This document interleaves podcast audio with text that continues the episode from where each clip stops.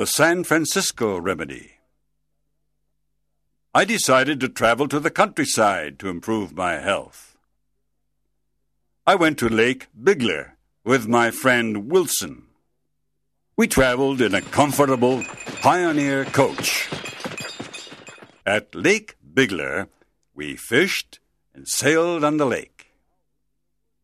We hunted for hours in the woods. In the evening, we danced. I enjoyed myself greatly. But my illness got worse. A tourist at Lake Bigler recommended a cold sheet bath. I never refused a remedy. At midnight, when it was very cold, I undressed completely. I covered my body with a wet, ice cold sheet.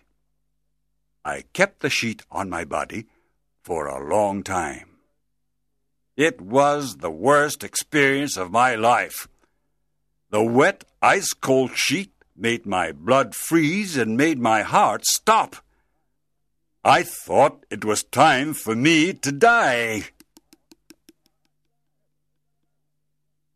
Never take a sheet bath. Never. This is my advice to everyone. My condition got a lot worse. Other people recommended other remedies. Not one of these remedies cured my cold. After a week at Lake Bigler, I decided to go to Steamboat Springs. I thought that the hot baths there were good for my health.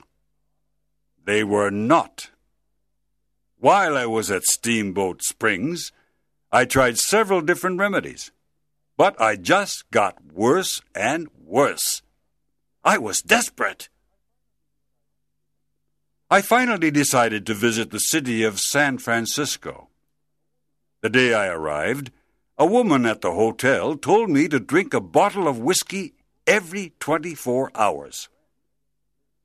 A dear friend who lived in San Francisco recommended exactly the same thing a bottle of whiskey every 24 hours. That's two bottles of whiskey.